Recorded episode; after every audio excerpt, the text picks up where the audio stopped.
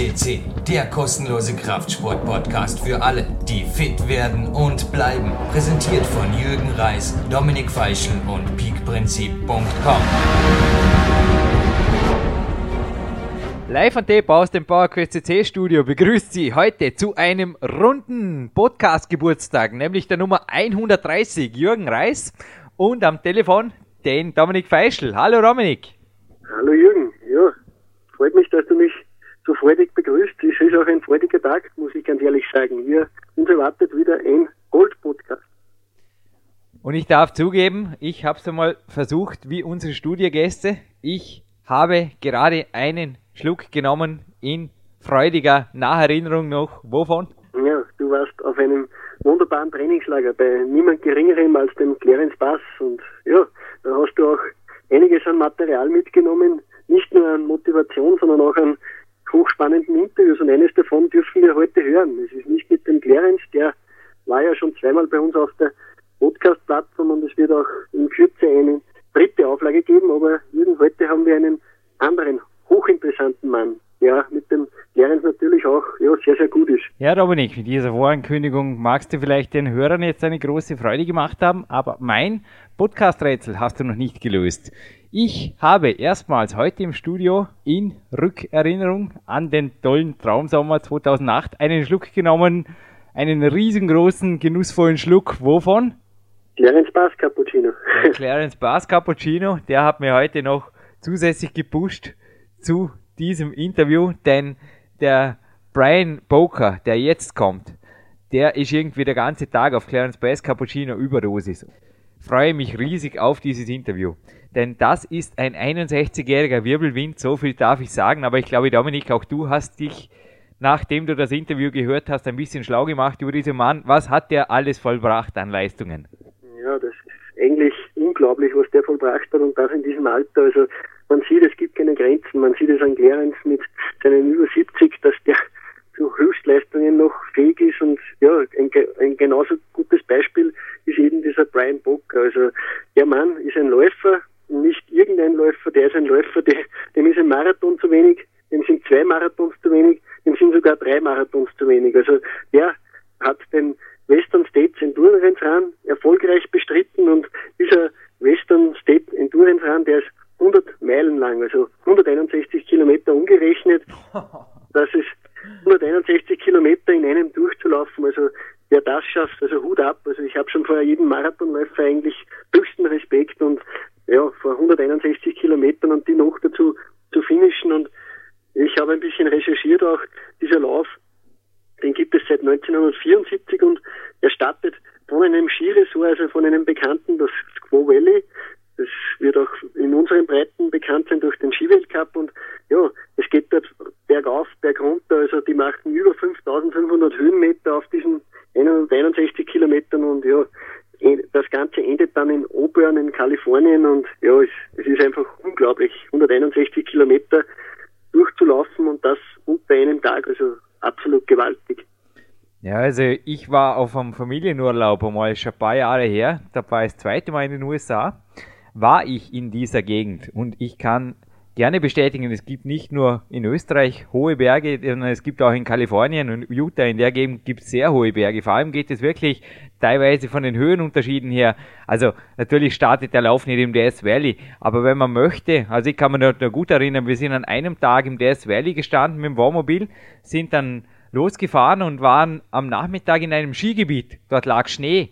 Also das ist wirklich unglaublich. Und dieser Lauf, das hat mir der Brian auch erzählt nach dem Interview, der startet auch gleich mit einer ersten Härteprobe. Also da wird bei den Läufern durchaus schon mal die Spreu vom Weizen getrennt. Da geht es einfach mal ordentlich am Berg hoch und es wird auch gesundheitlich, der Brian wird uns das im Interview dann noch erklären, wird da sehr auf die Läufer geachtet. Also die müssen gewisse Vorgaben einhalten, was die Dehydrierung oder die Hydrierung angeht. Und da wird sehr, sehr professionell und streng vorgegangen. Aber der Brian ist eben auch ein Profi. Absolut. Also ich habe mir auch herausgesucht, also was da überhaupt einmal äh, zu erbringen ist, um überhaupt bei so einem Lauf teilzunehmen. Also das alleine ist schon gewaltig. Also da gibt es vier verschiedene Sachen, die man entweder oder schaffen muss. Also da geht es von ja, 50 Meilen unter 11 Stunden zu laufen oder 100 Kilometer unter 14 Stunden. Also das sind so Bedingungen, die man einfach vor diesem Lauf überhaupt erst einmal erbringen muss, um dann dabei mitzulaufen. Also da wird den Teilnehmern schon einiges abverlangt und es wird einfach darauf geachtet, dass nur wirklich fitte Leute da am Start stehen. Und ja, 1974 hat das begonnen mit einem Läufer und mittlerweile sind über 400 Läufer. Also ist auch noch nicht wirklich viel, aber 400 Läufer nehmen mittlerweile an diesem Rennen teil und die Ausfallsquote, die liegt bei über, ja, bei über 30 Prozent manchmal. Also das ist absolut, ja, ist ich gut ab vor diesem Brian und ich, ich, ich kann auch so viel versprechen, der Mann ist einfach unglaublich motivierend. Dann äh, im Interview auch, also ja, es, ich, mich würde es nicht wundern, wenn so manche jetzt dann nachher seine Laufschuhe packt und einfach ein bisschen drauf losjoggt. Nun, der Jürgen packt sich dann auch auf jeden Fall nochmal die Kletterschuhe, nach dem Clarence Bass Cappuccino gepusht und jetzt nach den Worten von Brian vor allem noch einmal hoch motiviert. Da geht es heute Nachmittag noch in eine tolle zweite Einheit. Ich würde aber erst einmal sagen, nicht grünes Licht für eine Telefonverbindung, denn ich war ja dort. Also dies ist, ist eines meiner wertvollsten Souvenirs, die ich aus Albuquerque mitbringen durfte. Dieses Interview wurde live in Albuquerque aufgezeichnet beim Clarence Bass, bei Mr. Vast 40 in seinem Wohnzimmer. Ich würde einfach sagen, wir hören einmal rein, Dominik. Welcome PowerQuest to See listeners. My name is Jürgen Reis. I am sitting in the living room of the famous Clarence Bass home, and I am proud to have opposite of me also Clarence Bass, who is listening. But the interview partner today is Bryan Bowker. Bryan, hello. Hi. I'm really proud to have you here for our PowerQuest CC listeners because I received an email of Clarence some days before I came here and he described you as a top level endurance guy. yeah, you proved it this morning. We did a run together, but you are more than this. Maybe you can tell our listeners a little bit about your life. What are you doing? What is your profession? And also about your sports background.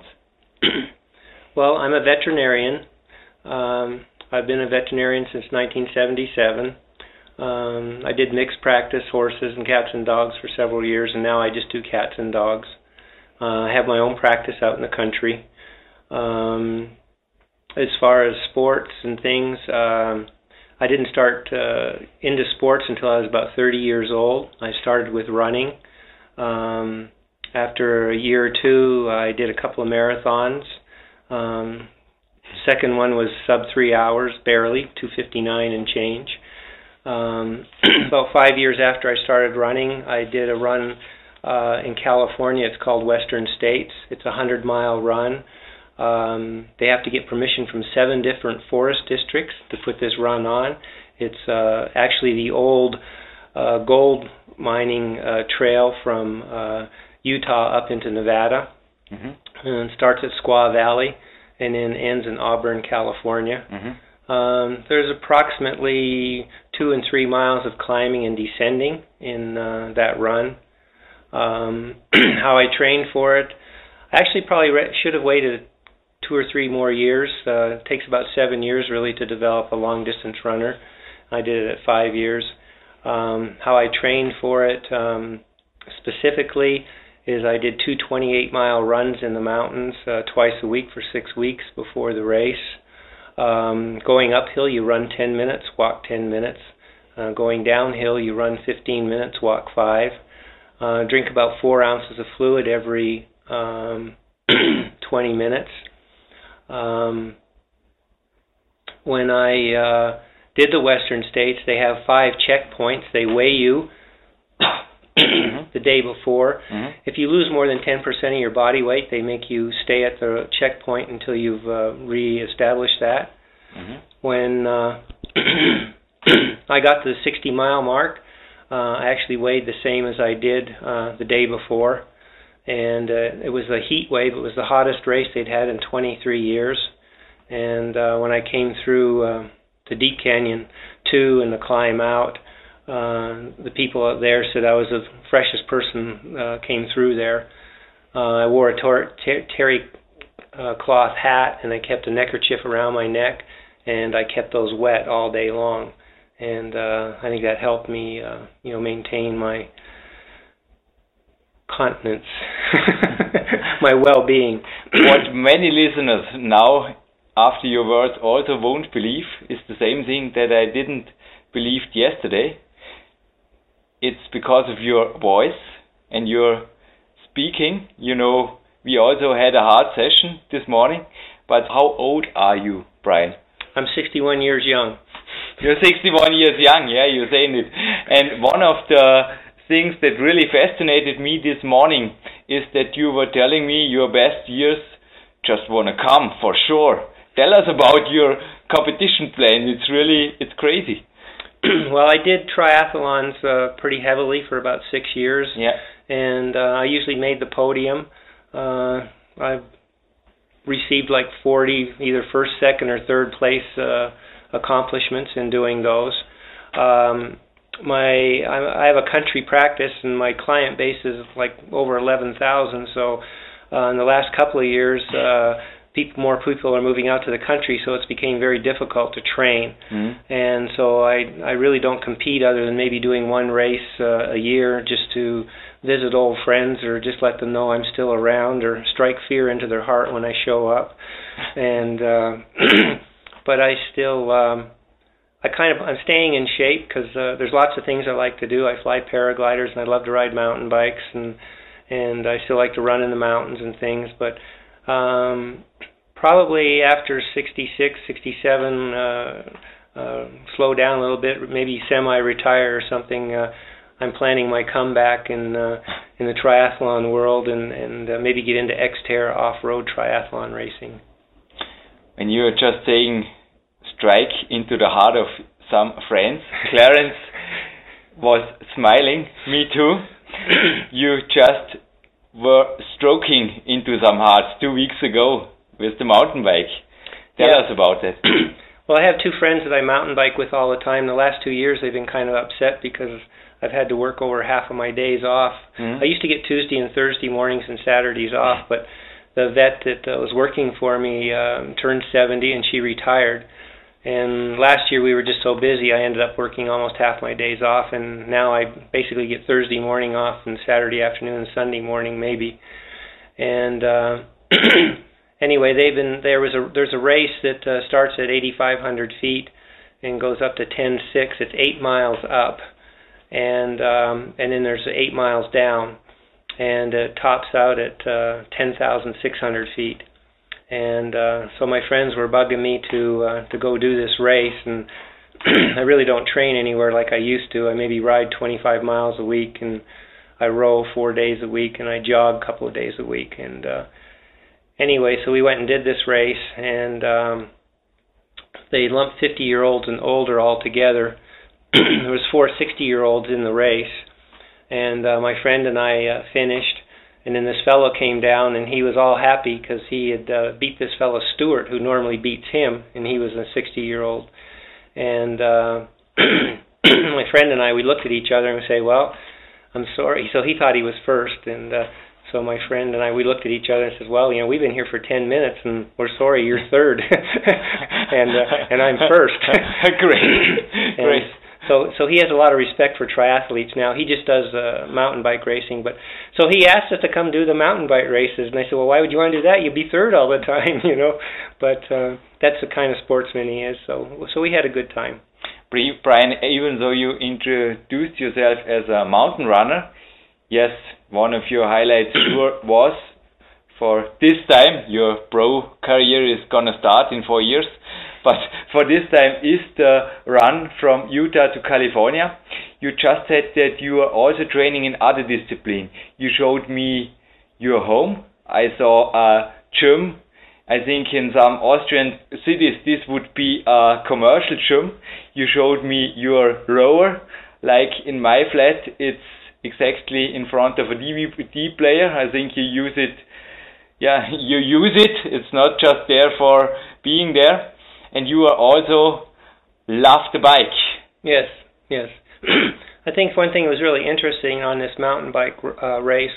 Uh, of course, it's all uphill. I started a little bit too fast Mhm. to get in a good position, And uh, so my maximum heart rate's about 165, and my heart rate went to 157, and it took me about 20 minutes to get it back down to about 150 or 153. But I maintained uh, 90% or better maximum heart rate for an hour and a half. Mm-hmm. And uh, I know I'm capable of doing that because I've done it before, so I wasn't scared. But um, when you get above 10,000 feet, the air starts getting a little bit thinner, and you start feeling it. Oh yeah. So, but I can uh, I can imagine. We were at 6,000 feet today, but I was Right. also starting to feel in it, dear listeners. yeah. But Jurgen was talking for 80% of his run uphill, so he wasn't feeling it too bad. Thank you, Bryan. I was, yeah, but you're really incredible fit. You're incredible fit. Are there any special reasons why you're combinizing so many disciplines? I mean, rowing is not a common discipline for a runner or a biker. Um, well, what I like about rowing is it helps to loosen up my joints. Uh, I had a Mhm. kneecap that was Mhm. fractured a few years ago and Mhm. wired back together, so that leg tends to stay, Yeah. knees tend to stay a little Yeah. stiff. So, uh, but um, you know, when you don't have a lot of time to work out, uh, Yeah. 30 minutes of rowing Yeah. to me is, uh, and I don't really go. What I do is I cover about um, 60, uh, 6,000 meters in about 20 or about 36 minutes. I don't really do it fast or hard. I just kind of do it as a wake up thing to my body and to help it stretch out and get the blood moving in the morning. Mhm. So, so I enjoy, and I I learned about rowing from Clarence several years ago, and like uh, I did. yeah, and uh, so uh, so I, I enjoy rowing, and, and uh, so kind of you get a somewhat of a total body workout for a short period of time, hmm and it burns about 300 calories. So Mm. Nice. Yeah. Nice beside. yeah, Nice beside is also that you recognize today after the walk that you are measured at 4.4% body fat and yeah, it's it's nice to be like this at 61. I can imagine. How did you reach this? Because one thing that's also common in Clarence's books, but not common for many athletes, that you were easy uh, it was easy for you to keep this low level. right. You told me you are never much over six percent most months of the year. Um, well, I used to run about seven and a half percent until recently. um, there are people that recommend that runners should weigh about uh, um, probably as a maximum of two pounds per inch plus ten pounds, which would put me at 148 pounds. And I've been 153 for the last few years. Before that, I used to be maybe up to 158. And so this year I just kind of decided that I wanted to get down to the 148 pounds and see if I could maintain it and how it affected my uh, my performance. And I've timed several of these mountain bike climbs and um, and runs. And actually, the one that I did a couple of weeks ago in that race, um, I actually uh, was faster than I was 10 years ago by uh, by losing the weight. So But how did you manage to lose the weight and keep it down? Okay. Well, going from seven and a half percent down to you know five percent or something is, is, I think, difficult because your body's already fairly lean. And uh, but I started drinking two glasses of water every morning, Yeah, and uh, they have these little baby carrots, and I yeah, eat yeah, four or five of those. yeah. Uh, and then I go do whatever I do, and Yeah. then uh, I have a wife who would prepare a salad in the morning with Yeah. uh, some salmon Yeah. and we'd eat oatmeal and raisins. And uh, what I would do is I eat half of the salad and half of the oatmeal and raisins for for breakfast, and I might have an apple or a banana at 11 o'clock in in Mhm. the after- morning, and I'd eat the other half either at lunchtime or maybe at two or three o'clock. And uh, sometimes I finish surgeries by you know one or two o'clock, and it allows me a couple of hours to work out before and take a shower before my four o'clock afternoon and um, then I might eat another piece of fruit, or if I get hungry, I eat these little carrots, and ten of those little carrots is only 35 calories. Yeah, And- don't count at all. Right. And um, so I still eat my little bowl of ice cream at night. I eat like half of half as big a bowl. Um, and so over about uh, what was about eight weeks, I talked to you about it. I think I lost uh, seven or nine pounds, and it really wasn't painful. Uh, and, and I actually I feel better uh, than uh, when I was seven and a half percent body fat. I feel better now at the lower body fat, and it's it's much easier to climb the hills and on the bike and run. Uh, I've seen it today how easy you climb the hills. but one thing But you have to remember like in the winter time I set my treadmill at like 10 degrees and I run on it for an hour and a half. And so that really trains my muscles for, you know, ascending up hills and things like that. So but to get on this low level on body fat, you did it like Clarence wrote several times in his books Mm-hmm. You made little changes and never let yourself getting extremely hungry, neither suffer yourself. I think you are also you are you are a doctor, you are a veterinarian, but like in Europe, veterinarians have to study the same things doctors do. So I think also by your knowledge you can't allow yourself to do anything stupid. Hopefully. Hopefully. but you also have a business, a job. You have to be highly concentrated. You are highly energetic all over the day. You proved me many times. And I think this is also only possible with a wise diet and not by starving. Correct. Correct. Starving doesn't do you any good, and all it does is if you know if you starve yourself for over two weeks, then your body just starts breaking down muscle and depositing it in fat. Uh, because it thinks it's going into an extremely you know lean time or a, a starvation time. So just uh, when that we doesn't work. When we're driving in the car, you just told me before that you also had experience, like Clarence wrote in his Ripped Two books, with the starving phenomenon. Would you tell our listeners a bit, little bit more about that? Well, I find it interesting. Yeah, it, it, part of it was reducing calorie intake, um, but part of it was because of the uh, form of training that I was doing for endurance. Uh, before I did the 100 mile run in California, I decided that I wanted to lose a little bit of weight. mm-hmm. And uh, and in the bodybuilders in the muscle and fitness magazines, they're saying, "Oh, jogging destroys muscle." And I said, "Well, I'm going to prove them wrong because I had a friend at UNM that would weigh me underwater consistently." Yeah. yeah. And uh, so at the beginning of that time, uh, I was seven and a, about se- approximately seven and a half percent body fat. Mm-hmm. And so over these six weeks, I ran these two 28 mile runs a week in the mountains, um, and then um, I was reducing my calories. and at the end of the six weeks, I was weighed underwater again, and my body fat was 10.2% body fat. Oops. I had actually broken down 11 pounds of, mus- of, of muscle and deposited, it, changed it into fat. And um, I called several experts around the country, and they said it was all impos- that was impossible.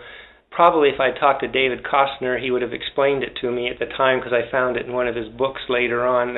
Actually, he'd written an article in in uh, 1968. I went to a conference, a medical conference that fall, and explained what happened to me. And the doctors there uh, all said it was impossible, it couldn't be. But I know the weighing was very accurate uh, because the fellow was doing, he had a grant and he was doing a study at UNM. so what happens was that, and then on our way, on our plane trip out to California to um, uh, start this run, uh, Dr. Appenzeller, who is a neurologist at uh, um, uh, the University of New Mexico, had just finished reading a report on the Biel 100 when, uh, which is 60 mile race, 100 mile kilometer race.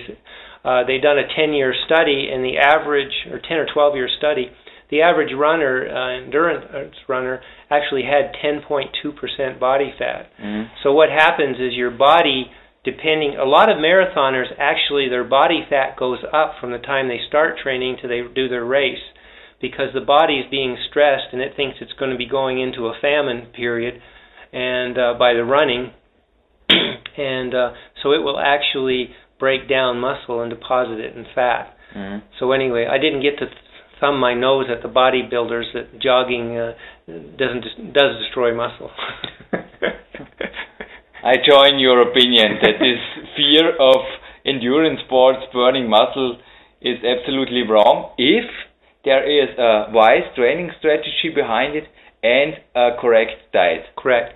And see, what a lot of people don't realize is 10% 10% of energy actually comes from protein. And so actually the endurance athlete actually needs a higher protein requirement than the bodybuilder. Yes. And Clarence agrees with that. He just Clarence just said he has written about that. That's correct. The biggest, highest protein requirement is for athletes training both hard at strength and endurance because they Yeah. have both burn Yeah. a little different type of Yeah. balance. If the listeners can't hear Clarence because he is a little bit in the distance, he just said the highest protein intake is for athletes. They are training both training power, strength workouts and endurance workouts. And I think that's also a reason why I, as, ex- as an example, feeling well on a really relatively high protein diet for my body weight. I think I have enough of protein, more than enough, and I am really feeling well. But I think this is also something that varies from athlete to athlete. I think everybody have to find his way. But what you also already told me yesterday on the phone, what some friends also didn't believe you, that you were able to make very incredible long runs with nearly nothing between just water or also with a little bit of carbohydrate and Oh. protein shakes. Is this true? Yeah, no. When I did the Western States run, uh, I took a product called Sustacal, which is similar to Ensure, and I would mix it with water. And like when I did the hundred mile mountain bike ride in um, in Leadville, uh, which was a 12 hour event, and uh, uh, what I did is I'd mix some uh, bodybuilders protein shake type thing and sugar so that I had 250 calories per quart. Yeah. That gives you a 6% solution, which is absorbed the best from the body, the quickest. That's they- a tonic. Right. They Mm. say 6 to 8%. I've tried 8%, and it leaves my mouth like a cotton ball, uh, just a 2% difference. Um, so I literally drank a quart of that mixture every hour Mhm. uh, for the ride. Uh, the other thing, this this race starts at 10,200 feet, and the turnaround point is uh, 12,800 feet. Mhm. And so at those altitudes, the air is very dry, so you lose a lot of fluids from respiration Mhm. from your lungs. And um, when I finished that race, I only weighed two pounds less than I did the day before, and that is accountable for the glycogen. Uh, uh, for every gram of glycogen you store in your muscle, you store two and a half grams of water. And so I've been carbohydrate loading for that race. Sure, sure. And so the weight loss was only the carbohydrate loading. I was back to my normal weight. And that night we were at the restaurant celebrating, and I was walking around and talking to people, and there's other people, you know, kind of like dying in their chair, and they're going, "Gosh, you got so much energy," you know. and I said, "Well, yeah, I drank all day, you know. Yeah. I drank a quart every hour, and I peed every hour, Yeah. you know, and I took some vitamins every hour, and and uh, so anyway." Saying that he did consume the maximum number of calories that his body Sure. could could absorb. Sure, sure. So it's kind The of the carb- opposite of what you said there at Carb- the beginning. Oh, Yeah. carb loading is absolutely in But- the but in the evening before. in, in the process of his Yeah, run. yeah. Yeah. In the process of his run, I, I think you, Bryan, you had the amount of calories that made you competitive and keeps you going. Well, yeah, you burn approximately 600 calories for every hour of biking. Now, what it is at those altitudes, I don't know. but I have, you know, weighed myself before and after, and I learned that my body consumes a quart of fluids every hour yeah. for cycling. And uh, so uh, you need, you need, it goes back to know your body. You know, Yes. know, know what it takes. Feel feel the body, feel the body, and feel the because you win. You win if you know your body. I think Right. that's part of the game. Right. It's part of the game. So back to your life, Bryan. It's incredible. You have a beautiful home. You have a very beautiful woman. I, you told me she was 50, I- uh, 51 year old. I guess she was 28, even on the photo, and even when I met her in person just a couple of minutes ago. It's really incredible. You have your own airport. One thing I respect as a pilot, you have your own uh, airport for your parachutes, your motor parachutes, just Para- in paraglider. paragliders just in front of your house. It's crazy. You have a family, you have a vegetarian company, big one, and you are also a religious man who is spending lots of time or enough time also for uh, spiritual aspects in life, which I also think is part of the game, part of the life. How did you arrange this with your sport, or is maybe sport one of the secrets why you are able to have this energy level? Uh, yeah, I agree with you totally. If uh, probably the minimum amount of exercise that I'll do in a day is 30 minutes of rowing. Yeah. And uh, so I like to do that, and I like to do other. Um, but I think exercise is something that um, in Stephen Covey's book about sharpening the saw. Yeah. Um, Yeah. it's uh, exercise is, is one of the uh, the key Yeah. points. Um, you know, he points out that uh, you know your brain needs oxygen, and Yeah. by exercising in, in, even a minimum of 30 minutes a day. Um, there was a study that was done when JFK, John Fitzgerald Kennedy, was president, Yes. that said for 20 minutes of exercise, you gain 18 hours in efficiency a week. Yeah. So if you exercise 20 minutes, six days a week, Yeah. you get a return of 18 hours.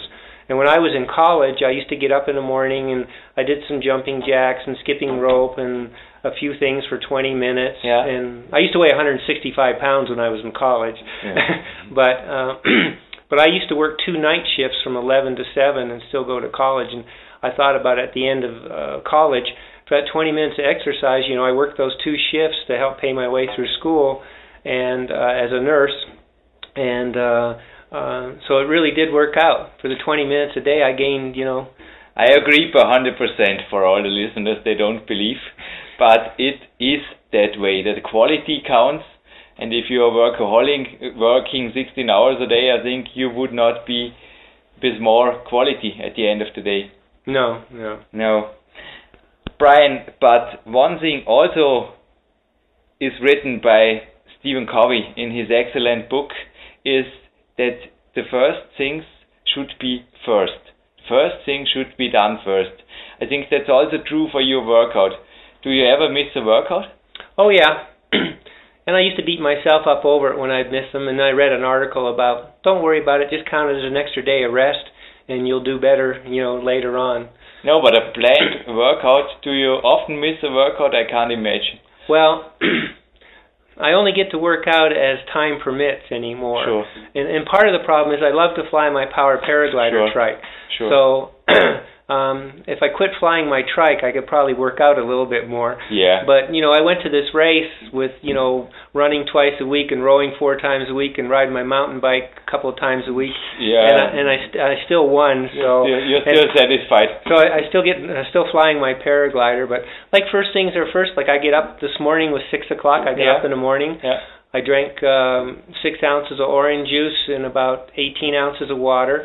I ate two little uh, bran raisin honey muffins. Uh, took my vitamins. Um, read my uh, my scriptures for about 30 minutes. Uh, then I went out and flew my paraglider because it was such a beautiful day. It'd been a sin not to go fly. Mm. And uh, for about 30, 45 minutes, and I came back home. Uh, saw a little bit of an emergency case, and then uh, then we went running for an hour and 10, 11 minutes. and Yeah. Warm up and cool down, you know, an hour and 30 minutes, and and so uh, then we came back and had a nice salad. So yes, you know, it was perfect. It was really perfect. And just as an information for all the listeners who heard now, Bryan is eating muffins in the morning. I also recognized this when you told me in the morning, and then you showed me, besides the salad, these muffins. I really call them baby muffins. I think they are no more than I don't know two inches, so three centimeters for all the very interested, in interested listeners. nine, 90 calories per muffin. Okay, 19 calories per muffin. 90, yeah. 90, sorry. Yeah. So, All right. So it's bran and raisin and honey. They're they're very tasty. They're like cake to me. Yeah, some listeners they listen in detail. You know, oh, he is eating muffins in the morning. no, he's eating baby muffins. But back from muffins. Muffins. He's eating muffins.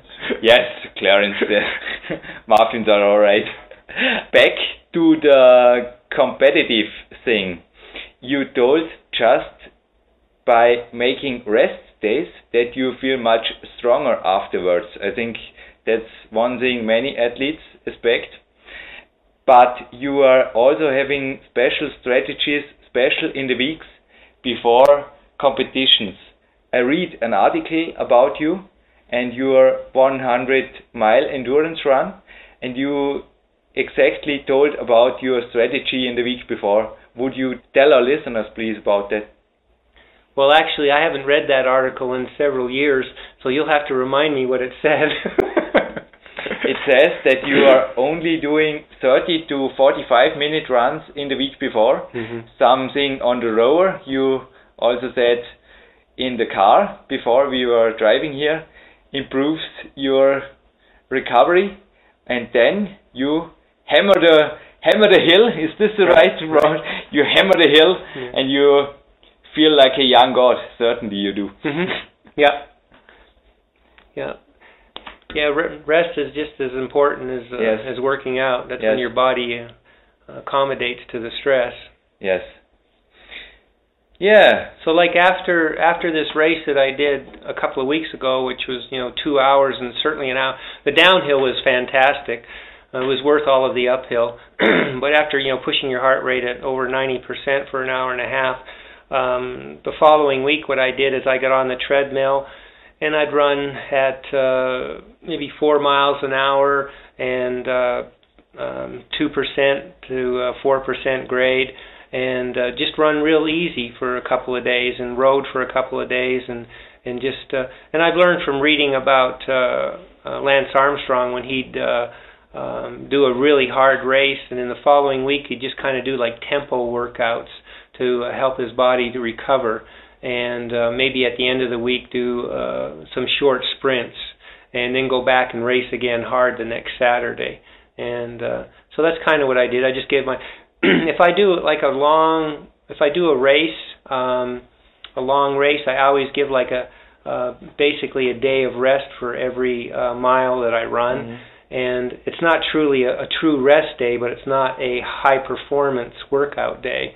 It's kind of like a tempo workout. So so maybe like at 75% of your maximum heart rate to uh, to move the blood around in your body, to clean out all the byproducts from racing hard, and to start rebuilding uh, any muscle that you've torn down and, and refueling your body. But you also make the experience that active recovery is better than doing nothing. Oh yes, I mean it's well shown. Even people with injuries, um, let's say you have an ankle injury, um, you're better to at least walk or ride a bike or do something that mm. reminds the body that you want it to heal so that you can do it again. People that just totally rest it, they find at the end of six or eight weeks it still isn't any better, you mm. know. And uh, there's lots of studies that you know show that. You will stay healthy because with 65 you will be a professional. we will hear still amateur. no, it's it's fixed. we will hear from you soon, Bryan, because I want to stay in contact and want to know your efforts, sure. Bryan, I thank you very much for this interview.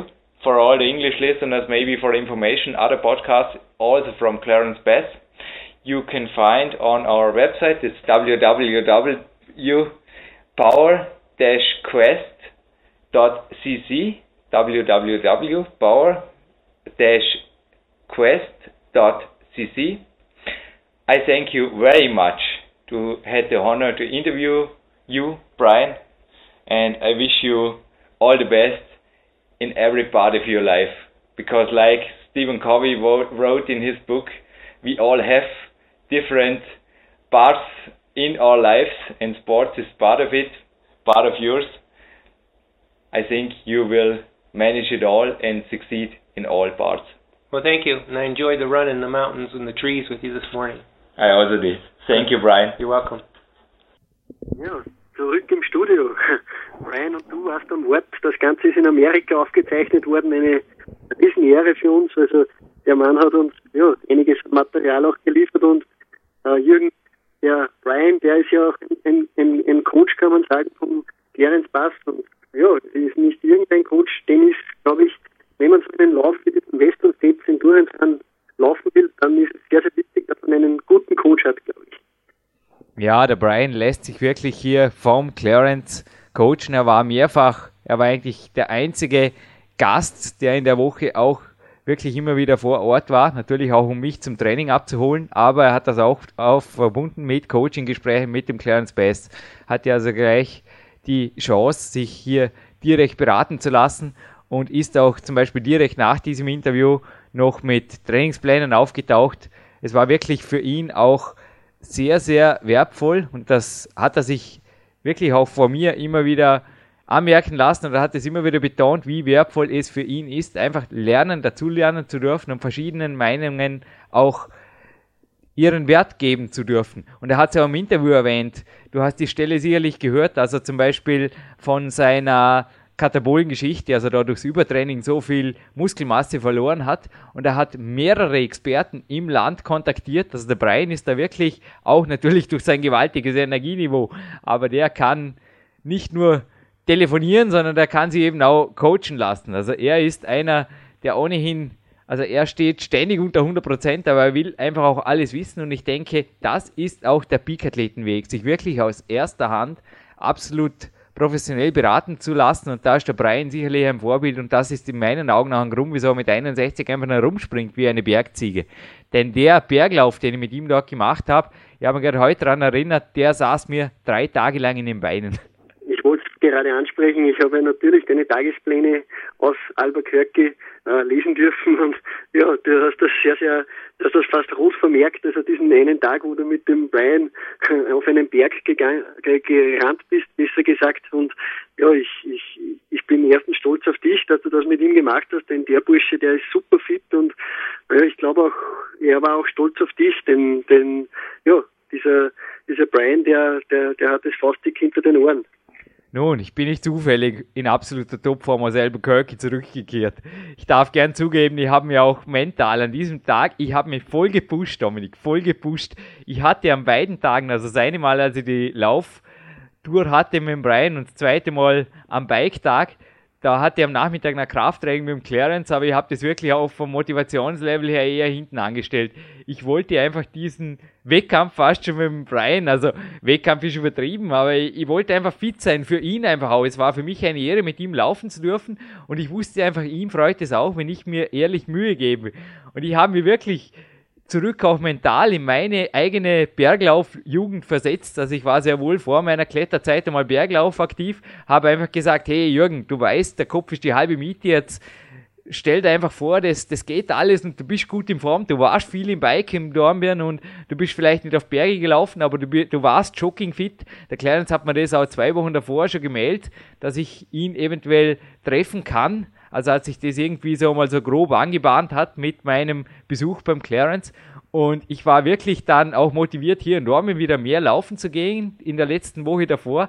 Und das hat sich ja wirklich ausgezahlt. Also der ist wirklich fit und diese eineinhalb Stunden, die der Berglauf gedauert hat, das war für mich eine echte Wettkampfsituation, die ich zwar genossen habe, aber das war knallhart. Also er ist in keinem Streckenabschnitt weder aufwärts noch dann auf der Ebene und schon gar nicht abwärts. Also der ist mit seinen 61 Jahren, der ist runtergesprungen, ich habe vorher sicherlich nicht übertrieben, runtergesprungen wie eine junge Bergziege. Das war unglaublich. Ich hatte vor allem abwärts größte Mühe, mit ihm Schritt halten zu können. Es war aber ein steiniges Gelände und absolut cool. Ja, absolut. Also dieser Brian, der, der wie ich gesagt habe, der dürfte es fast dick hinter den Ohren noch haben mit seinen 61. Und ja, wie gesagt, dieser Lauf, den wir vorhin angesprochen haben, der ist über 161 Kilometer. Also man muss sich diese Distanz einmal äh, vorstellen. Also das sind mehr als drei Marathons. Ja, und dieser Brian, also dieser Lauf, der ist ja eigentlich mit ja, ursprünglich von Indianern gegangen worden, äh, dieser, dieser Teilweg, also der, der bei diesem Rennen auch gelaufen wird und äh, später dann auch mit Pferden und erst 1900 ja, 1974 ist dann der Gordy Ainsleck das erste Mal zu Fuß gelaufen und mittlerweile kann, kann man das Ganze auch mit dem Mountainbike bestreiten. Ja, und auf dem Bike fühlte ich mich, ich, du hast es auch in meinen Tagesberichten gelesen, wie im Bonanza. Also das war wirklich für mich absolut genial. Übrigens seinen Sieg, den er da auch nacherzählt hat, den er da wenige Wochen vor dem Interview gemacht hat gegen seinen Kollegen, als er da schon lange im Ziel stand und der dritte kam dann und dachte, er hätte gewonnen. Das hat mir auch ganz stark an eine Anekdote erinnert aus einem ausgezeichneten Buch übrigens. Nicht nur der Lance Armstrong hat tolle Bücher geschrieben, sondern auch sein Teamcoach, der Teamcoach, der acht Tour de France-Siege verursacht hat, ein gewisser Herr Brunil, Johann Brunil. Und der hat ein Buch geschrieben, es meint as well, We Will Win. Ich weiß nicht, ob das in Deutsch mittlerweile auch erschienen ist, aber es Might as well, We Will Win ist der amerikanische Titel und dort hat er selbst, also der Johann Brunil war natürlich auch aktiver Weltcup-Fahrer und auch Tour de France-Fahrer, hat eine Tour de France-Etappe damals vor Marco Cipollini gewonnen und dort war dieselbe Situation. Marco Cipollini ist auch ins Ziel gekommen, hat die Arme hochgerissen und hinterher hat er dem Brunil gebeichtet. Er hat gesagt, sorry, dass ich das gemacht habe, aber ich dachte, ich hätte gewonnen. Und noch ein Buchtipp, der übrigens ganz sicher auf Deutsch erschienen ist, ein Buch, das auch mir sehr viele wertvolle Informationen geliefert hat. Nicht nur für mein Training, sondern vor allem auch fürs Leben. Speziell als ich selbstständig wurde, hat mir dieses Buch sehr, sehr geholfen. Das kommt eben von Stephen Covey. Es nennt sich zwar der Weg zum Wesentlichen und die vierte Dimension des Zeitmanagements, aber es ist weit mehr als ein Zeitmanagement-Buch. Das ist der Weg zum Wesentlichen. Das würde ich auf jeden Fall auch in jede Peak-Athleten-Bibliothek als Fixpunkt integrieren. Absolut.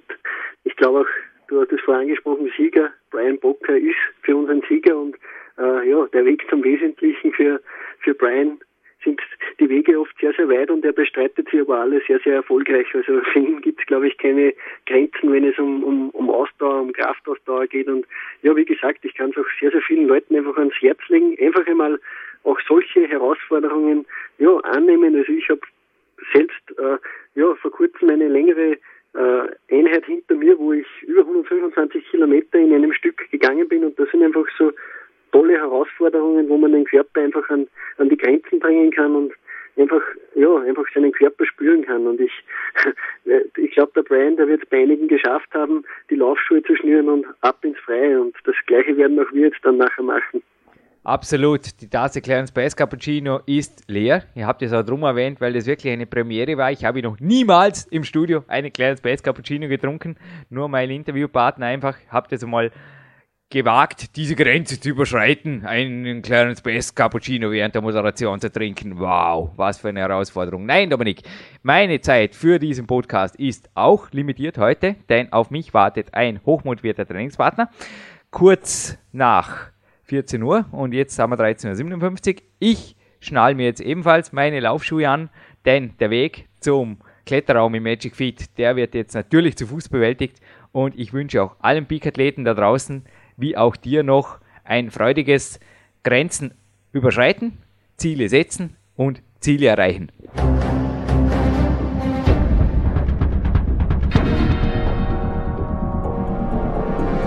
Alle Fitness-Bestseller der Peak-Trilogie, kostenlose Newsberichte und weitere Podcasts von PowerQuest CC sowie Trainingssoftware, Supplemente und Trainingsausrüstung, Personal Coachings, Seminare, Workshops und mehr. Jetzt direkt im Internet auf www.peakprinzip.com oder www.jürgenreis.com.